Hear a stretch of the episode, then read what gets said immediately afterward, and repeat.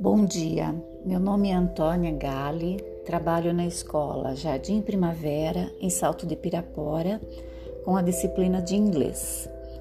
No meu último roteiro, nós trabalhamos com o verbo to have. Então, para utilizar esse verbo, eu coloquei uma imagem de uma pessoa e os alunos de sexto ano teriam que ler essa imagem e descrever falando dos olhos, do cabelo e da personalidade que eles imaginavam para essas pessoas.